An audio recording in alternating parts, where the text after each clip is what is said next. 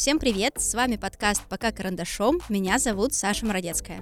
А меня Юлия Никитенко. Наш сегодняшний гость Инна Ежова, педагог дополнительного образования, психолог, нейропсихолог и создатель образовательных курсов. Инна учила учиться. Обсудим, как это происходило с детьми, педагогами и даже поговорим о родителях. Как необычные методики преподавания могут помочь молодому учителю во взаимоотношении с учениками и самим собой. Обсудим сейчас.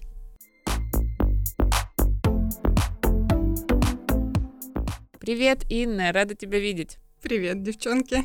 Расскажи нам для начала, есть ли у тебя опыт работы в общеобразовательной школе? Приходилось ли тебе сталкиваться с этим, или ты бывала в школе только в качестве ученицы, когда-то давно, и это все в прошлом? Такой каверзный вопрос. На самом деле, я несколько раз проходила практику в школе и работала в качестве ну, приглашенного преподавателя, тоже помогала, обучала детей мнемотехнологиям. И у меня было очень много коллег, которые работали в школе, причем чаще это какие-то молодые преподаватели, которые сначала сначала пришли в школу, а потом ушли из нее. Поэтому в школе и преподавании в ней я знаю не понаслышке. Так, услышала одно мало знакомое слово «мнемотехнологии». Я тоже подзависла в этот момент, думаю, это я одна ничего не понимаю. Это, наверное, привычка просто уже говорить знакомыми терминами. Это технологии эффективного обучения, технологии эффективного запоминания. Что тебя привело вообще в дополнительное образование? Почему тебе стало интересно этим заниматься? Что тебя увлекло? В дополнительном образовании я в целом довольно давно, и как я люблю говорить э, родителям моих учеников, вообще-то говорю я, я педагог в третьем поколении. Я, конечно, не знала свою бабушку, но она была преподавателем русского языка и литературы. Мой папа тренер, и, видимо, гены взяли свое. Обучение детей как-то само случилось в моей жизни. Я просто попала в эту среду, поняла, что у меня это получается, и решила в ней подзадержаться, попутно прокачивая свои навыки, осуществляя профессиональный рост и помогая ученикам. Конкретно в Advance я попала случайно, довольно простым путем. Я увидела вакансию, откликнулась на нее. Про центр Advance можешь рассказать чуть подробнее, что это такое, чем ты там занималась, чему вообще посвящено это направление твоей работы? Ну, мне вообще очень нравилось работать в Advance, потому что я считаю, что мы там развивали, прививали очень важные навыки. Это способность, умение учиться правильно. Это не просто какая-то развивашка ради развития, а это была очень прикладная вещь, которую можно было приложить к своему обучению в школе. Мы учили, как запоминать какие-то вещи, как определить вообще тип информации, как к нему подойти с какого бока, как структурировать информацию, как там быстрее читать. Обучение, которое помогает лучше учиться в школе. А, а чем конкретно ты там занималась? Всем-всем вот этим, что ты сейчас перечислила, это все было на тебе? Да, еще мы делали образовательные курсы онлайн-курсы. Мы и преподавали, и делали продукт э, в онлайн. И вы взаимодействовали только с детьми или там были какие-то другие категории людей? Программы под э, любой возраст практически, потому что всегда есть чему учиться. И ты упомянула тех педагогов, молодых педагогов, которые приходили и уходили. Может быть, тебе удавалось с ними пообщаться? В чем были причины их ухода из школы? Да, конечно, мы очень много общались и с молодыми, и не очень педагогами, которые как раз ушли из общеобразовательного образовательных школ в школы дополнительного образования. В основном, конечно, по их словам, проблем в школе сейчас, ну, их много, начнем с этого, но большая нагрузка на преподавателей идет, и у преподавателей даже при всем желании не остается каких-то сил на то, чтобы действительно заняться преподаванием, придумать какие-то новые формы проведения уроков, новые материалы. У них э, нет сил, очень много работы, много бюрократии и очень мало времени на то, чтобы как-то покреативить и завлечь детей. Ты сказала, что мало времени у учителей остается и большая нагрузка. Вот этот стереотип, который витает в воздухе, он действительно ли правдивый? И насколько он оправдан? Неужели в других профессий малая нагрузка? Здесь я не шучу. И по опыту преподавания и в школе, и в группах индивидуально, во-первых, само преподавание, оно отнимает просто критически много сил. Ты преподаешь, вот эта 36-часовая неделя, ты уже вымотан А помимо этого тебе нужно там составлять программы, проверять тетради и делать другую внеклассную работу. И где найти на это силы и ресурсы, в принципе? Я не знаю, у меня нет ответа на этот вопрос. Мне кажется же, это как раз еще наболевшая тема с коммуникацией. Ты постоянно должен быть включен в то, что происходит вокруг тебя, потому что ты должен коммуницировать с людьми, с детьми. Это совершенно другой вид коммуникации. Общаться с коллегами. И, в общем-то, я вполне понимаю вот этот вот посыл и то, что ты назвала стереотипом о нагрузке, но мне интересно, как ты сама относишься к школьному современному образованию. Не уверена, что я бы могла сейчас как-то качественно сравнить образование тем, что было раньше, и то, что есть сейчас. Я обычно сравниваю образование, какое оно есть сейчас, и каким бы хотелось, чтобы оно было. И в связи с этим у меня всегда возникает очень много вопросов. Не хотелось бы уходить в какую-то критику, но можно перечислять бесконечно вообще сколько есть проблем в школьном образовании. Они никогда не закончатся. И программы, на мой взгляд, они недостаточно адаптированы под а, современных детей. Опять же, и нет возможности у учителей как-то перестраивать э, эти программы под себя. Плюс иногда возникает ощущение, что есть какая-то оторванность. Люди, которые составляют программу и спускают ее сверху вниз, они очень далеки, вот по, по ощущениям и по тем учебникам, которые составляются, от реальной обстановки в школе, от того, как проходят вообще занятия, какие сейчас дети, какие родители, какой мир вокруг нас и какие требования он предъявляет. А какие сейчас дети, какие сейчас родители? Здесь тоже есть плюсы, есть минусы. На мой взгляд, дети сейчас немножко сложнее в том, что к ним не так легко подобрать подход. Детям уже очень сложно объяснить, зачем нужно образование. У детей перед глазами очень много примеров, когда люди без образования, те же школьники их возраста, ведут блог, показывают, как они проходят игры или просто записывают тиктоки и зарабатывают на этом миллионы. И, соответственно, у детей а, складывается впечатление, что образование не несет ничего, что им это не нужно, они могут точно так же в любой момент пойти записать тикток и стать миллионерами. С другой стороны, здесь тоже такой вопрос. Как нам, учителям, которые получают, ну, не слишком большую зарплату, даже в дополнительном образовании, я вам признаюсь, которые тратят очень много силы и энергии на свою работу. Как нам объяснить этим детям, что образование — это то, чем стоит заняться, что оно даст им в жизни какие-то преимущества. Это очень сложно найти аргументы, но да, приходится им объяснять, что чаще всего это такая случайность, что чей-то блог действительно выстрелил, и нет никакой гарантии, что твой блог выстрелит тоже. А с другой стороны, я обычно еще рассказываю детям. Будет целая куча таких блогеров, чем ты будешь среди них выделяться?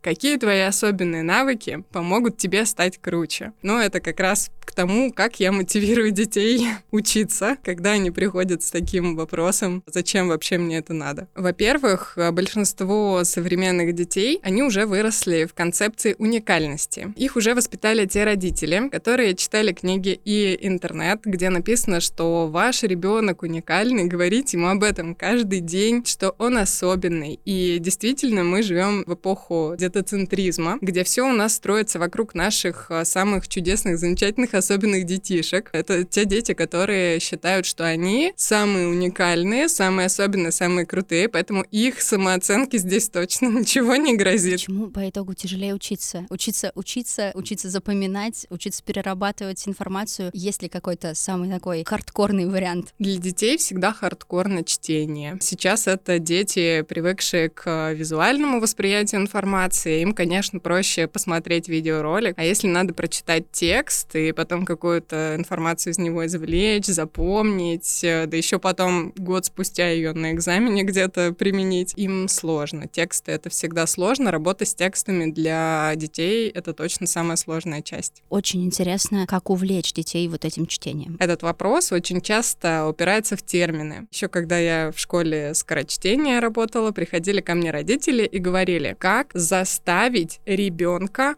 полюбить читать. Вот это сочетание двух глаголов приводило меня в полный восторг. Как заставить полюбить? Здесь всегда сложно было донести до родителей, что это не принудительный элемент. Нельзя заставить кого-то полюбить что-то, а как мы можем сделать, чтобы ребенок что-то полюбил. Тогда нужно, чтобы он нашел в этом что-то интересное для себя. И я всегда начинала в своих занятиях с того, что мы старались с ребенком подобрать книжку интересную именно ему. У меня даже был свой пул э, литературы, которая подходит определенным возрастам, ну, чаще всего попадает в какие-то точки. Была и другая сторона. Чаще всего, почему ребенок не любит читать? Потому что это навык, который ему приносит определенный дискомфорт. Это значит, что для него это трудоемкий процесс. Ну как вообще можно полюбить что-то, что у тебя отнимает очень много энергии? Получается, моя формула успеха именно в привлечении интереса к чтению была подобрать классную, интересную, конкретно ребенку книжку, поставить правильно навык, чтобы ребенку чтение давалось легко. И у меня был даже такой классный, интересный кейс. Ко мне пришел мальчик, наверное, ему было лет 14, он учился в кадетской школе. Понятно, что там даже никто упор не делает на чтение, это не та среда. Читал очень медленно, и это не могло не сказываться на его навыках обучения. Соответственно, медленно читаешь, плохо воспринимаешь информацию, много на это времени уходит, и он пришел, чтобы как-то подтянуть эти свои навыки. И я ему подсунула книжечку Рэя Брэдбери, даже не помню, какую именно сейчас, но, в общем, это была какая-то фантастика фантастика из моей библиотечки. Он ее читал на моих занятиях. Спустя время я стала видеть, что этот ученик приходил самый первый, я захожу, а он сидит в коридорчике на диване с книжкой. И он уже стал приносить свои книги и читать их уже перед занятием, и во время занятия мы читали его книги. Спустя несколько месяцев я получила обратную связь от мамы. Она сказала, что вот на такой эффект мы даже не надеялись. Ребенок полюбил читать и стал там за поем читать читать книжки одна за другой. Причем, мне кажется, это же еще действительно сложность в возрасте, потому что 14-летний подросток, ему есть ли дело, по сути, до чтения, хочется ли ему тратить на это свое время, но вот так вот собраться и через любовь к книгам достигать цели, это здорово. А были какие-то неудачные истории, когда не получалось добиться результата? Трудных кейсов было очень много приходилось придумывать что-то новое. Мы уже затронули сегодня тему уникальности. Каждый ребенок, который приходил к нам с какой-то проблемой в обучении, он по-своему уникален. И его проблема на 100% уникальна. Но, наверное, один из самых сложных случаев для меня и эмоционально, морально в том числе, это была девочка, ей было лет 12. Она сначала пришла в Advance на наши групповые курсы, очные занятия, и не вписалась в группу. Она отказывалась коммуницировать с преподавателем, с остальными ребятами тоже не особо подружилась, и ее перевели на индивидуальное обучение, и как раз она попала ко мне. Выяснилось, что у этой девочки была довольно запущенная ситуация. У нее был недиагностированный СДВГ, и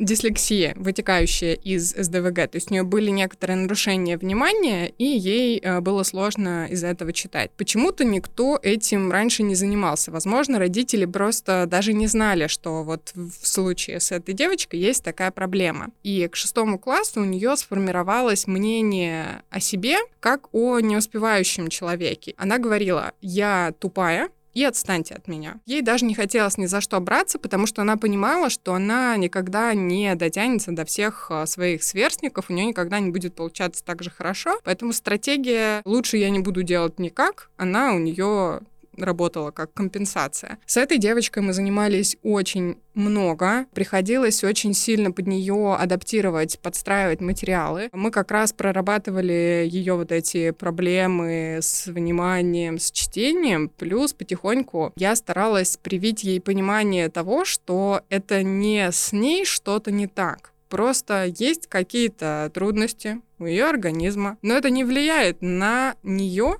как на человека. Если постараться и попробовать какие-то разные способы, то можно с школьным материалом тоже справляться. Из занятия в занятие мне приходилось говорить ребенку, что она молодец, что у нее получается. Но мы это не просто говорили, но и подкрепляли нашими занятиями, то есть создавали какие-то небольшие ситуации успеха, которые ребенок мог бы потом как опыт перенести на свои школьные занятия. Как переносить этот опыт, как это все сравнивать, как объяснить ребенку, как действовать в таких ситуациях? Здесь, конечно, нужно очень глубоко копать в работу мотивации, если прям рассказывать, как это работает. Здесь мне помогало еще мое нейропсихологическое образование. Оно, в принципе, мне всегда помогало, потому что я знала, как откорректировать эту проблему со стороны физиологии, какие упражнения подобрать. Поэтому мы делали вот специальные корректирующие упражнения. Если говорить про мотивацию, бывают разные ее типологии, и мне нравится одна очень милая и изящная. Есть три вида мотивации. Первое — это процессная мотивация, когда человеку нравится сам процесс. Это, например, игра. В детском возрасте процессная мотивация, на ведущая. Ребенок играет, ему нравится, если ему что-то не нравится, он это не делает. В школе процессная мотивация — это когда тебе попался харизматичный учитель, тебе нравятся его уроки. Есть мотивация подкрепления, это уже ты молодец, или оценки, или зарплата во взрослом возрасте, то есть какое-то подкрепление, которое мы постепенно получаем. А есть мотивация достижения успеха. В этом случае человек ставит перед собой какую-то цель, он ее достигает, он получает вот этот кайф от успешности, и меняется его личность. Он может уже о себе сказать, что я человек, который достиг того-то. Эта мотивация, она сильнее всего влияет на жизнь, и на самом деле она самая мощная, классная, и если мы ее сформировали в каком-то одном деле, мы можем перенести вот это ощущение этой успешности в какое-то другое. Мы должны давать ребенку задание, он поставит себе цель, что он это задание сделает. Они должны быть для него в меру сложные, но после того, как ребенок с этим заданием справляется, даже если мы ему аккуратненько, незаметно помогаем, как будто бы он все это делал сам, после того, как ребенок с этим справился, он переносит на себя ощущение успешности. Я сам поставил цель, я к ней шел, я ее достиг, я молодец, я могу сделать что-то еще. Как понять, какому ребенку какой подход применим? Ведь, по сути, есть риск ошибиться, наверное, в сравнении с подходом мотивации подкрепления и мотивации успеха. Есть же риск ошибиться и выбрать какой-то не тот. Это может, если не навредить, то, по крайней мере, сбавить обороты обучения. Мотивация — это всегда большая и сложная тема и здесь нет универсальных способов. И более того, никогда не работает только один вид мотивации, всегда работают все три. Через один мы идем ко второму, через второй мы идем к третьему, но так как мотивация достижения успеха, она в принципе самая мощная и самая важная в жизни любого взрослого человека, а формируется она в детстве, к ней нужно подходить с умом и заранее. Например, учить детей ставить цели, потому что пока ты не поставил цель, не дошел дошел до нее и не отрефлексировал свой путь, ты не присвоишь себе это достижение. В школе на уроках, к сожалению, этому никогда не уделяют должного внимания, потому что есть оценки есть задачи, которые не ты сам себе ставишь. Тебе говорят, выучи это, получишь вот это. И здесь никак не развивается вот эта постановка цели и достижение успеха. Мы в Advance сделали по-другому, и в принципе в наших э, курсах для учителей мы тоже предлагали такой вариант попробовать ввести помимо школьной системы оценок, еще систему самооценивания своих достижений. То есть ребенок в начале занятия ставит какую-нибудь, пусть маленькую, но цель. Допустим, сегодня на уроке английского я выучу пять слов. И в конце занятия он оценивает, как он сам справился с этим. Ребенок сам сравнивает себя с собой и видит какие-то успехи. Были отзывы по другим нашим технологиям, которые мы предлагали использовать использовать в школах. У многих э, учителей получалось внедрить, несмотря на то, что нужно там выделить время, нужно что-то специально для этого подготовить, какие-то материалы. У нас все равно были такие преподаватели, которые проявляли свой энтузиазм, внедряли какие-то элементы эффективного обучения в школах, и у них получалось. И они приносили отзывы, что это работает. Раскрой тогда секретик, какие работали методы эффективного обучения? Их много. Некоторые из них настолько простые, что ты не можешь поверить в то, что они будут работать. Допустим, если внедрить э, там в свой урок несколько маленьких, буквально двухминутных заданий на развитие внимания, на концентрацию внимания, на переключение внимания, то это может сыграть очень хорошую роль во всем процессе обучения. При регулярном использовании вот этих маленьких упражнений у ребенка повышаются одни из таких самых базовых навыков, умение удерживать свое внимание на каком-то предмете, лучше запоминать при этом, лучше читать, внимательнее писать. У ребенка тоже возникает ситуация успешности, у него появляется позитивная мотивация. Задание на внимание это же что-то в основном веселое, ну, например, это могут быть какие-нибудь лабиринтики, или мы что-то зашифровали и предлагаем отгадать. И это работает не только с малышами, это внедряли в средней школе и в старших классах с удовольствием такое делают. И даже мои взрослые ученики эти задания на внимание просто обожали. Это звучит как волшебная таблетка. Почему тогда ей не пользуются современные педагоги? Они просто не знают о таких методиках. В чем причина? Как раз те, кто знают, они пользуются, но по, опять же, опыту когда мы обучали преподавателей школ, как можно внедрить вот такие технологии эффективного обучения в общеобразовательной школе, часто были отзывы, что вау, а мы про такое даже не знали, мы даже не слышали, это так круто, что мы теперь это делаем, и наши дети в восторге, и мы в восторге, и все замечательно. Подробнее обсудим методики,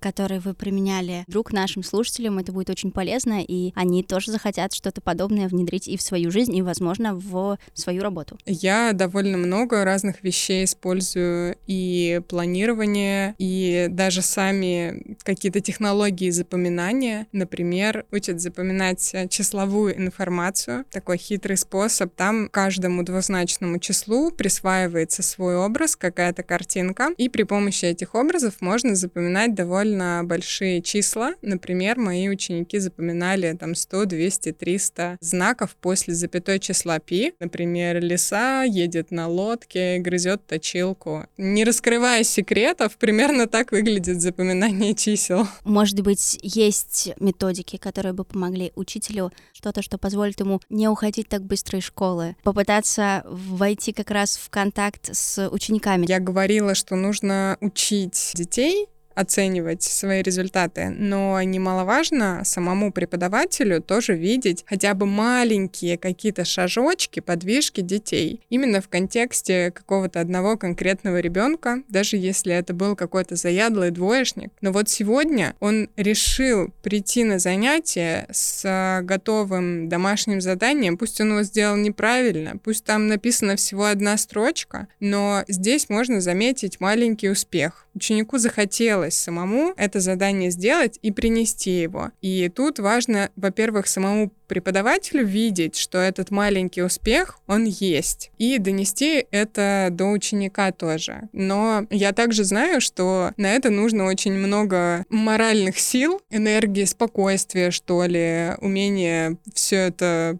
принимать и воспринимать спокойно, терпение.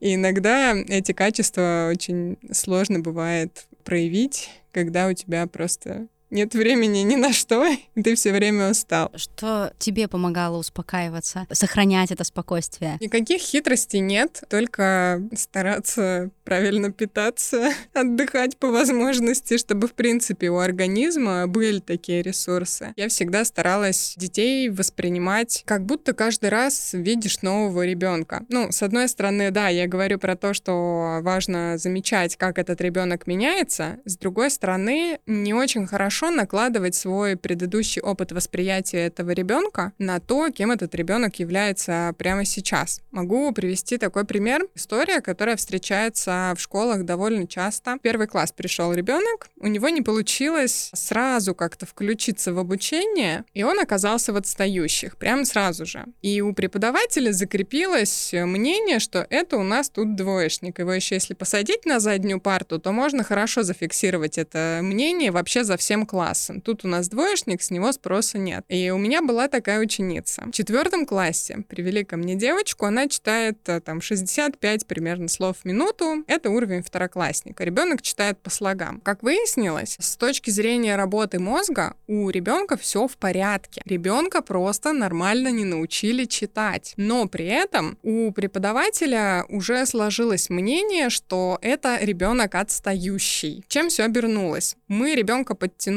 буквально месяца за три, ну, потом еще позанимались, но так как девочка сама очень хотела заниматься, и проблема была небольшая, и она не несла под собой какой-то глубокой физиологической подоплеки, мы быстро выровняли чтение, и ребенок вот на этой волне ушел в пятый класс. Пятый класс, новые преподаватели, никто не знает, что этот ребенок отстающий. Девочка вышла в отличницы. Мы еще не поговорили об одной важной современной вещи по поводу внедрения как раз вот этих игровых механик. Мы их немного затрагивали э, рядышком где-то около, но как это работает и почему это полезно? Здесь тоже есть плюсы, но есть минусы. С одной стороны, игровые механики, геймификация — это классно, это может здорово увлечь ребенка во время занятия. Например, мы добавляем какого-то персонажа, мы занимались так, понятно, что это были, например, индивидуальные занятия, здесь, конечно, такую систему попроще включить. Это животное, допустим, енот, и енот у нас в течение занятия собирает выбирает себе ингредиенты на пиццу. Это я говорю про случаи с а, младшими классами. При помощи выполнения заданий ребенок, с одной стороны, получает какой-то опыт успешности, и он очень вовлечен в занятие, ему интересно, но, по сути, геймификация, особенно вот такого рода, это забег на короткие дистанции. То есть перенести эти навыки в жизнь ребенок потом не сможет. Получается, ребенок не развивает очень важную характеристику вот в таких а, геймифицированных моментах моментах. Это произвольное внимание, то есть умение включить внимание по своему желанию, чтобы какой-то материал изучить. Как тогда этот ребенок будет вообще функционировать во взрослой жизни? Допустим, он работает в IT, ему же нужно постоянно самообразовываться. А если перед ним аниматор э, не прыгает и не показывает ингредиенты для пиццы, то как, пусть уже взрослый, да, сам сядет за учебники, будет искать эту информацию. В жизнь такие вещи перенести очень сложно, сложно, но если нам нужно поработать с каким-то коротким кусочком, например, выучить какую-то конкретную информацию, то классно. Это действительно вовлечет э, ребенка в процесс. Где можно получить такие знания о методах эффективного обучения? Я Людмила из Пензы. Мне срочно нужны методы эффективного обучения, чтобы мой класс стал топ и сдали все ЕГЭ на миллион баллов. Конечно, можно в интернете почитать. Конечно, очень много разных курсов. Лично я с такими методами методами, наверное, ознакомилась в первую очередь на обучении по нейропсихологии. Там я еще раз посмотрела с другой стороны на то, как работает мозг ребенка, как работает его внимание, как это все связано с чтением, письмом, памятью. Получила какие-то прикладные вещи, которые можно применить в обучении ребенка. Мне кажется, это очень интересная заметка, что учитель — это не только про педагогические университеты, что можно расширять свои знания. Да, это всегда всегда очень полезно. Любые новые знания, вне зависимости от того, применишь ты их или где-то отложишь у себя в памяти на время, они все равно, как минимум, расширяют твою картину мира и дают больше понимания, почему, например, ребенок ведет себя так или иначе. Когда ко мне приходят родители и говорят, я говорю ребенку 8 лет, второй класс, почему я ей говорю, закончишь ты год с пятерками, я тебе куплю велосипед, а она все равно плохо учится. Как вы думаете, почему? Да просто Просто потому, что горизонт планирования слишком большой. Ребенок 8 лет не умеет так надолго планировать. Но если вы хотите, чтобы он умел так надолго планировать, нужно начать с малого. Давайте будем планировать что-нибудь на неделю вперед а потом потихонечку увеличивать этот срок. Такие вещи можно узнать, да, например, из курса нейропсихологии. А может ли подобная мотивация? Окончишь год с пятерками, получишь велосипед. У меня это была, кстати говоря, пачка чипсов. Большие ставки. Да, за, за отличную учебу, но это мотивировало. Саша с золотой медалью закончила школу. Благодаря чипсам. Может ли действительно работать такая мотивация? Или все-таки стоит сосредотачиваться на именно каком-то личностном развитии ребенка, а не его вот такой материальной хотелки? Здесь можно можно посмотреть еще на другую типологию мотивации. Мотивация может быть отрицательная, может быть положительная. Мотивация также может быть внутренняя и внешняя. Удивительный факт, Но лучше всего работает внутренняя положительная мотивация. Как по-вашему, закончишь год с пятерками, я куплю тебе велосипед. Это мотивация какая? Внешняя положительная. А закончишь э, год с тройкой, я тебя не пущу гулять все лето. Это внешняя отрицательная. Здесь нет у нас внутренней мотивации. Тогда мы, наверное, возвращаемся к разговору о мотивации достижения и планировании. Мы учим ребенка, чтобы он мог сформировать какую-то цель из своего внутреннего понимания, но над этим нужно много работать и формировать эти цели постепенно. Насколько эта задача распределяется между родителем и педагогом? Кто больше должен вложиться? Да, может быть, мы зря на учителей ставим большие ставки. Может быть, это все ответственность родителей? Хороший вопрос, тоже такой, наверное, один из самых обсуждаемых и распространенных. Конечно, в первую очередь это ответственность родителей, как я считаю, потому что с родителем ребенок находится большую часть времени. Более того, родители в принципе несут ответственность за этого человека и за его развитие. К сожалению, преподаватель иногда чисто физически не может на 100% уделить столько внимания и времени ребенку, как он хотел бы даже, может быть, не позволяет ему это объем класса в 30 учеников, и время, которое он тратит на этого ребенка, приходилось тоже объяснять родителям, что от того, что два раза в неделю ребенок ставит себе цели, это все равно нужно подкреплять какими-то вещами дома, чтобы это все входило в систему, а не случалось с ребенком время от времени. Вопрос, я не знаю, может быть риторический. Где педагогам искать силы-то по итогу? Потому что мы встаем в какой-то тупик. Есть ли какие-то вообще пути того, как искать мотивацию педагогу? Я даже не представляю себе, где педагоги берут мотивацию и силы, и энергию. Я всегда на сто процентов восхищаюсь этими людьми. На мой взгляд, единственные их двигатель всегда это какие-то внутренние переживания за всех этих детей, то есть э, реально призвание педагога, возможно. При всем выматывающем характере этой работы меня всегда грели те случаи, когда после моего вмешательства у ребенка как-то улучшалась жизнь. Я всегда радовалась этому и чувствовала, что я просто не зря трачу столько сил, доставляла удовольствие, что я помогаю этим ребятам.